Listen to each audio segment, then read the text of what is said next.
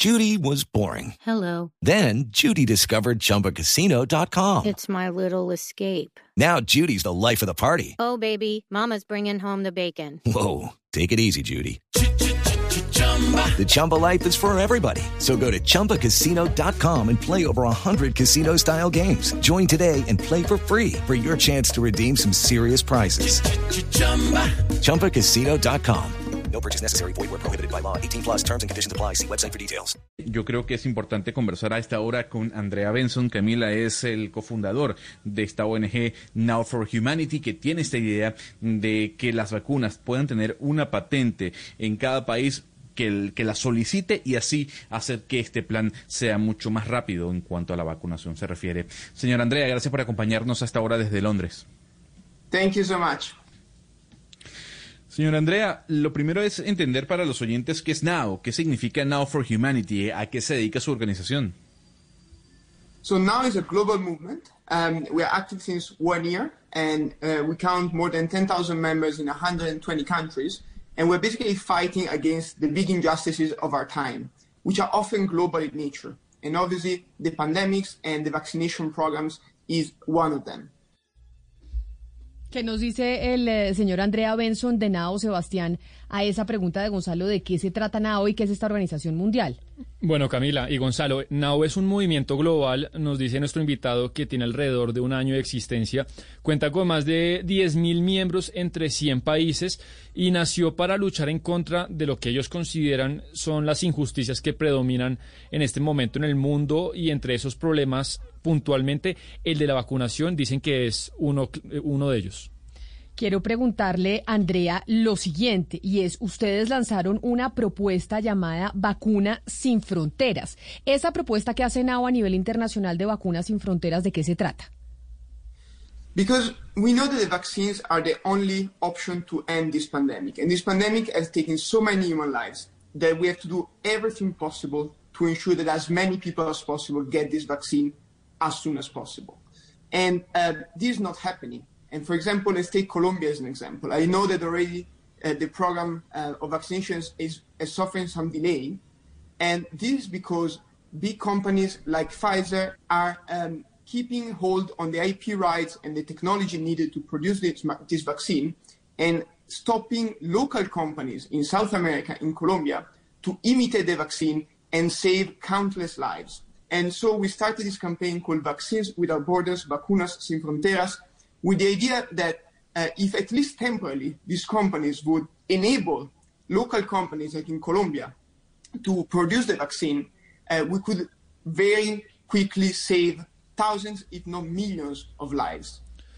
Dice Camila el señor Benson que estamos seguros que la, vacuna es la única opción que tenemos para terminar con la pandemia y esta pandemia pues ya ha llevado, se ha tomado demasiadas vidas. Dice que tenemos que hacer todo lo posible para asegurarnos que la mayor cantidad de gente se vacune lo antes posible, pero esto no está pasando. Y habla de Colombia, que Colombia es un ejemplo de eso. Él sabe que el programa de vacunación está demorado y eso ocurre porque empresas como Pfizer lo que hacen, Camila, es eh, conservar los derechos y las fórmulas eh, y toda la tecnología y los derechos para producirlas y, y, le están negando que compañías, por ejemplo, locales o en diferentes países de Sudamérica, pues claro. puedan fabricarlas. Y por eso, Gonzalo, empezaron esta campaña llamada Vacunas sin Fronteras con la idea de que al menos, por lo menos de una manera temporal, las farmacéuticas permitan compartir los derechos a empresas locales y así se salven millones de vidas.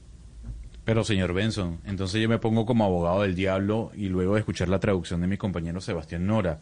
¿Usted no cree que es muy fácil decir, bueno, ok, señor Pfizer, señor Moderna, señor AstraZeneca, deme su tecnología, no le pago absolutamente nada por ella y yo me pongo a producir las vacunas en mi país? ¿Qué pasa con la tecnología? ¿Qué pasa con el dinero? Todo el dinero que se le invirtió a ese, a ese, a ese producto científico que sin duda alguna forma parte de las farmacéuticas. Al final, esto es un negocio.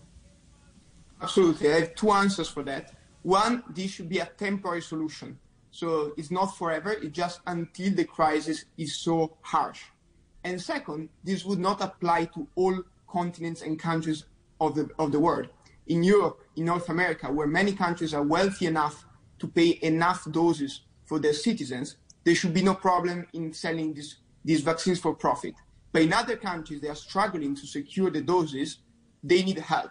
And so we ask big corporations to not profit everywhere in the planet, but just where it's possible.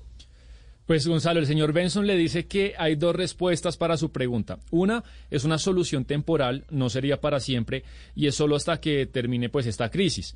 Y dos, esto no aplicaría, dice él, para todos los países y continentes. Por ejemplo, Europa, Estados Unidos, lugares que son eh, en opinión de él, suficientemente ricos para comprar eh, todas las dosis, pues no hay un problema para que haya realmente lo que usted le preguntó, Gonzalo, que las vacunas se vendan con ánimo de lucro. Pero otros países, habla por ejemplo, pues claro, de Sudamérica, requieren ayuda para asegurar todo el suministro. Entonces, pues acá, en sitios como Colombia, las corporaciones ahí sí deberían renunciar a la ganancia y eso es lo que ellos están pidiendo.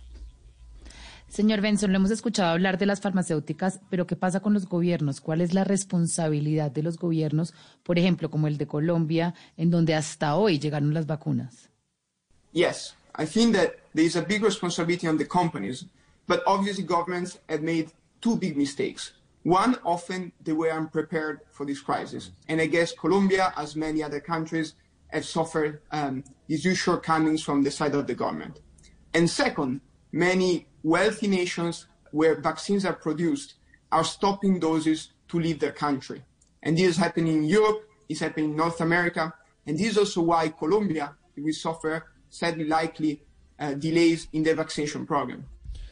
Valeria, pues eh, las compañías tienen una gran responsabilidad, dice Benson, pero también los gobiernos que han cometido dos grandes errores. El primero, la manera como se prepararon para esta crisis y cree que Colombia, como muchos otros países, la han sufrido por no prepararse bien. Y la, el otro elemento es que muchos países ricos, donde sabemos que se producen las vacunas, lo que están haciendo, Valeria, es bloquear la salida y exportación de vacunas de sus países y eso es lo que está pasando, dice Benson, en Estados Unidos y en Europa. Y esa es la razón principal por la cual, por ejemplo, Colombia ha sufrido demoras en, en lo que hemos comentado esta mañana, Valeria, en el programa de vacunación. Señor Benson, con la disputa entre la Unión Europea y AstraZeneca, ya la gente está hablando de un nacionalismo de vacunas. ¿Usted está de acuerdo con ese término? Eh, ¿Podemos decir que está surgiendo o ha surgido un nacionalismo de vacunas? Absolutely. I actually would call it vaccine apartheid. Uh, it's not only nationalism. When we are talking about thousands and hundreds of thousands of human lives, it's more than nationalism. It's being blind um, and also it's not only a crime, I think, against humanity not to share this technology, but also it's not clever from an economical point of view.